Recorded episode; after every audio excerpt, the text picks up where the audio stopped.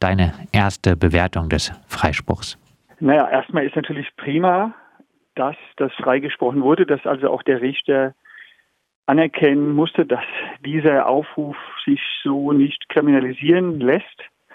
Begründung seinerseits des Richters war in erster Linie die Unbestimmtheit des Aufrufs, denn es ist ja eher ein politisches Statement. Es ruft eben nicht dazu auf, an dem, dem Tag wegen dieser oder jener Charterabschiebung äh, Menschen zu verstecken, sondern sehr allgemein und das reicht juristisch offensichtlich nicht aus, zumal es ja sehr häufig auch Menschen sind, die geduldet, noch im Duldungsstatus sind, die unterstützt werden. Also ich meine, das ist ja aus der Duldung in der Regel abgeschoben, ist ja oft abgeschoben und da ist das ja straflos. Das ist ja kein, kann nicht kriminalisiert werden. Menschen, die noch eine Duldung haben, äh, das ist Gastfreundschaft, nichts anderes. Das haben wir auch immer thematisiert und deswegen auch in der Initiative in dem Bürgerinnenasyl immer angenommen, dass wir Kriminalisierungsversuche abwehren können. Das ist sozusagen jetzt gestern aufgegangen. Wir hoffen, dass so in, schneller, in nächster Zeit keine Staatsanwaltschaft sich mehr wagt, ein neues Verfahren deswegen aufzunehmen. Unsere Begründung war natürlich sehr viel weiterreichend, so von, der Verteidigung als auch von mir aus.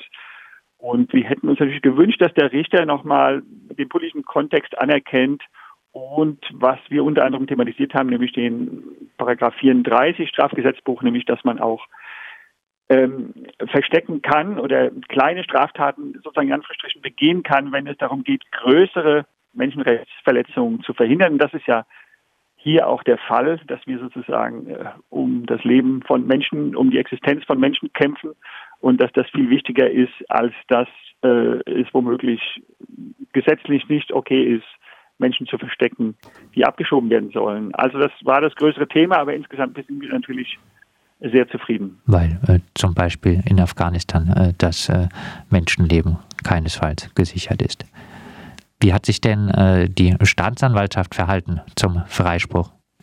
Na, ich hatte den Eindruck, sie war recht kleinlaut. Sie hat das halt übernommen, die, die sozusagen die Ermittlungen aus Cottbus. Das ist ja auch interessant zu sehen, äh, dass die Staatsanwaltschaft Cottbus eigentlich federführend war, offensichtlich erbost darüber, dass es äh, in Brandenburg sehr lebendige Bürger, Bürgerinnen-Asylinitiativen gibt und sie dort keiner Person habhaft werden konnten. Dann sind sie über die äh, von euch eben genannte Webseite auf das Impressum auf meinen Namen gestoßen, haben sozusagen mich dann dafür stellvertretend anklagen wollen. Und das hat halt die Staatsanwaltschaft in Aschaffenburg und dann Alzenau übernommen.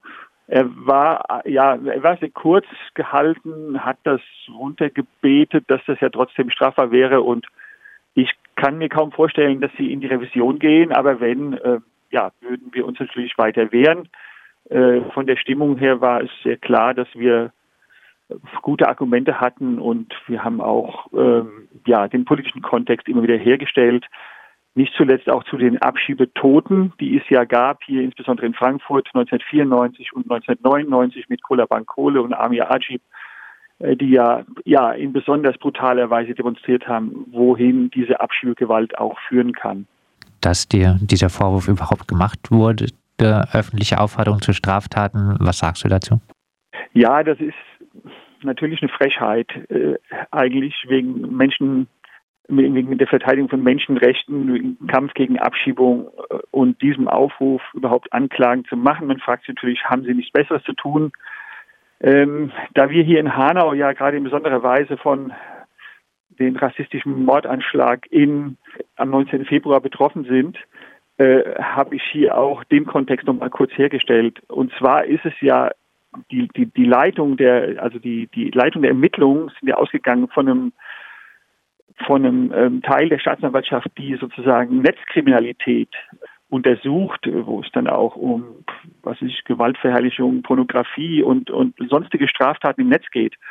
Und wir wissen ja hier jetzt aus Hanau, dass äh, dieser rassistische Mordanschlag der Täter sein äh, rassistisches Traktat, seine Vernichtungsfantasien schon zwei Wochen vor der Tat im Netz propagiert hat, ja, und offensichtlich die Behörden nicht fähig waren, äh, das zu finden, oder sie haben es gefunden und haben es toleriert, nichts gemacht. Jedenfalls hätten sie ein, ein Punkt in der Kette des Versagens hier am, zum 19. Februar, hätten sie diesen Täter äh, vorher äh, durchsuchen müssen, die Waffen abnehmen müssen. Das haben sie nicht gemacht. Anstatt, sieht, anstattdessen sieht man, dass sich Ermittlungsbehörden mit sowas befassen, das Internet recherchieren und dann über Impressum einen Prozess äh, sozusagen an an, anstellen, der ja eigentlich in sich schon ein Skandal ist. Seit einiger Zeit werden Abschiebungen ja nicht mehr angekündigt, was auch die Inanspruchnahme des Rechtswegs für die betroffenen Schutzsuchenden erschwert. Was bedeutet das denn für die Möglichkeiten eines Bürgerasyls? Naja, das ist, glaube ich, komplexer. Es ist auch nicht so einfach zu sagen, dass nichts angekündigt wird. Also hier in Hessen es wird in der Regel Abschiebungen ohne Ankündigung ähm, durchgesetzt worden. Ich glaube, man muss sich in jedem einzelnen Fall immer wieder genau angucken. Das ist ja auch unsere Aufforderung. Bildet Teams, also die betroffenen Menschen brauchen Unterstützung, soziale Unterstützung, sie brauchen äh, juristische Unterstützung und sie brauchen eben auch Menschen, die ihnen notfalls Unterkunft gewähren, zumindest für bestimmte Zeiten, wo es gefährlich ist. Und das muss man sich angucken. Geht es um eine Dublin-Abschiebung? Äh, was ist die Situation? Auch jetzt äh, durch Corona ist ja alles auch noch mal ein bisschen ähm, komplexer, noch komplexer geworden. Oder geht es um Herkunftsländerabschiebungen? Da muss man auch sehr gut gucken, was ist da die Situation? Äh, wie gesagt, manche Leute haben ja noch eine Duldung, können sich bewegen. Ist es ein Risiko, auf die Ausländerbehörde zu gehen, um das zu verlängern? Ja, nein. Also ich glaube, das ist in jedem Einzelfall zu machen und deswegen, ja, sind diese Bürgerinnenasyle eine Methode, eine Form, Abschiebungen zu verhindern, die aber in der Regel kombiniert sein sollten mit einer guten ja, Betreuung, mit dem, dass ein Team sich um die betroffene Person äh, bilden sollte und genau gucken sollte, wann ist was notwendig. Abschließend äh, dann trotzdem die Frage, hat Bürgerasyl eine Zukunft?